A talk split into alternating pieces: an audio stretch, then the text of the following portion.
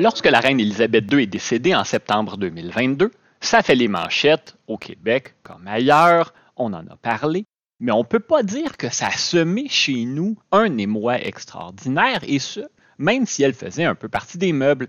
La plupart des Québécois n'avaient pas connu un monde où elle n'était pas notre chef d'État.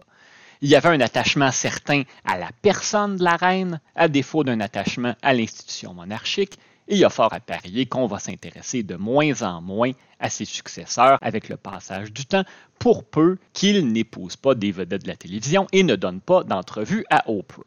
Mais il ne faudrait pas penser que le Québec, que le Canada français a toujours été froid et distant envers les différents monarques qui se sont succédés sur le trône du Royaume-Uni. On n'avait pas nécessairement envie d'aller mourir pour notre roi, quoique beaucoup de gens l'ont fait, mais il y a vraiment un avant et un après Révolution tranquille et montée du nationalisme. Je vous dirais que jusqu'aux années 1950, le Québec était fou de sa monarchie et il suffit de se plonger dans les journaux d'autrefois pour s'en convaincre. Commençons notre retour en arrière au moment du décès du roi Édouard VII en 1910. Édouard VII, fils de la reine Victoria, a régné pendant neuf ans seulement. On ne peut donc pas parler d'un roi qui a marqué les esprits de manière indélébile mais son décès crée quand même une onde de choc.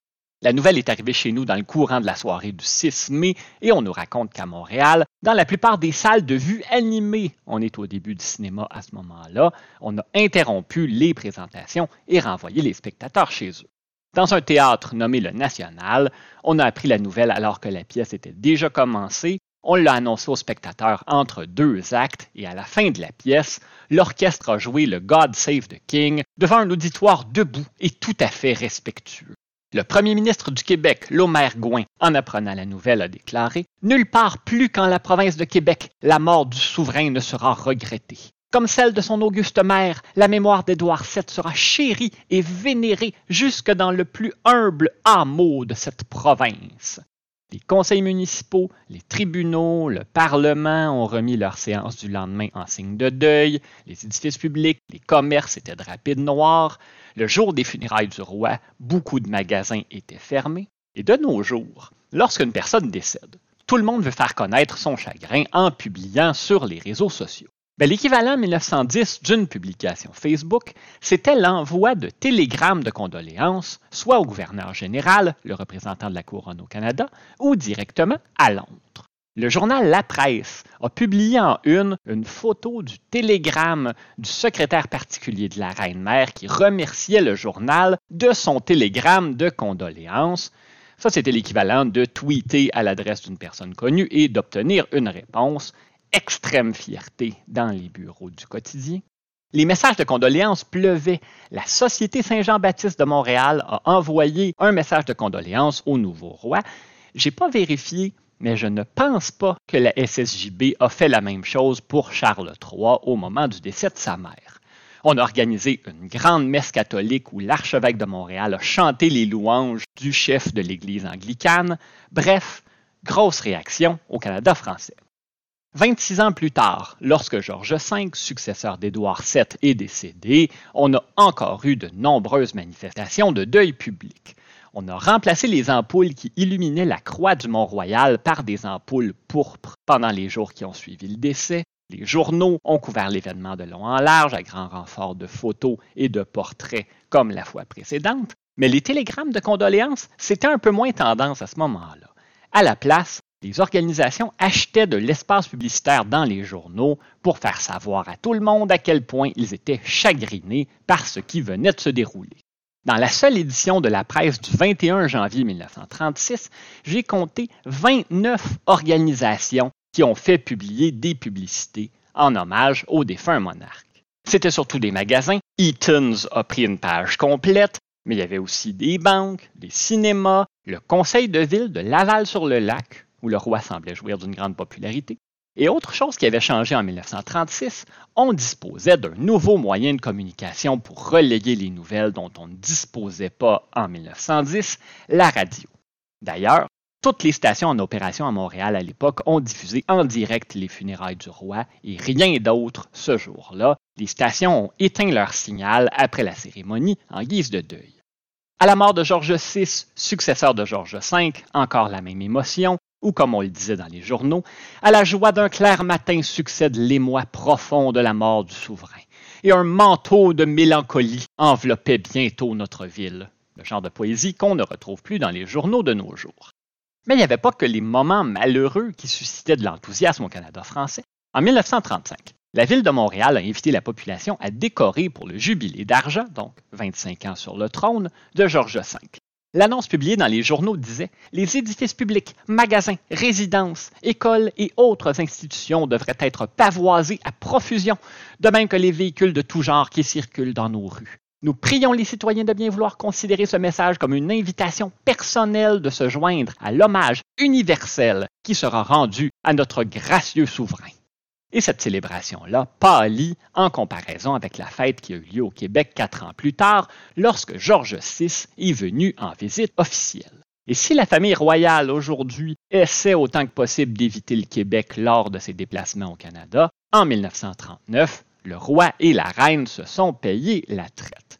Ils traversent l'Atlantique par bateau, évidemment, et ils débarquent directement dans notre vieille capitale. La une du journal Le Soleil du lendemain avait un seul gros titre qui faisait la largeur de la page Vive le roi. Grand défilé dans les rues de la ville. On parle de 200 000 personnes massées le long du cortège.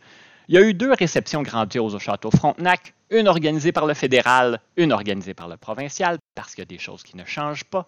Le roi s'est adressé à ces sujets dans un excellent français. Le premier ministre Maurice Duplessis, premier ministre nationaliste, rappelons-le, a offert les sentiments de joie, de respect, de loyauté et d'affection de la province de Québec tout entière et en particulier du peuple de descendance française. Ensuite, 75 000 personnes se sont massées à la gare de Trois-Rivières pour acclamer les souverains qui ne débarquaient même pas du train royal. Le train s'est arrêté, le roi et la reine sont sortis, on salue nos sujets et on repart. Finalement, il y a eu un grand défilé dans les rues de Montréal. Et là, tenez-vous bien, on parle de 2 millions de spectateurs le long du parcours. Tous ces chiffres-là sont louches, si vous voulez mon avis, mais ce sont les chiffres dont on dispose. On avait décoré partout, encore une fois, et je vous donne seulement un exemple. La Compagnie des tramways de Montréal avait déployé 2000 oriflammes et 1100 blasons pour agrémenter ses véhicules, 400 verges de banderoles et 60 drapeaux britanniques pour décorer le bureau principal de vente de billets, 150 verges de banderoles, 50 petits drapeaux et 15 grands au bureau chef de la compagnie. Bref, le circuit emprunté par les visiteurs lors de leur grande parade faisait la part belle à l'est de Montréal. C'était pas là à l'intérieur des rues de Westmount. Ils ont été acclamés par 40 000 écoliers et écolières catholiques au stade de Lorimier, le grand stade de baseball de Montréal à l'époque, avant de faire un arrêt au stade Percival Molson de l'Université McGill, où ils ont salué les élèves protestants. À l'époque, il ne fallait pas mélanger les deux.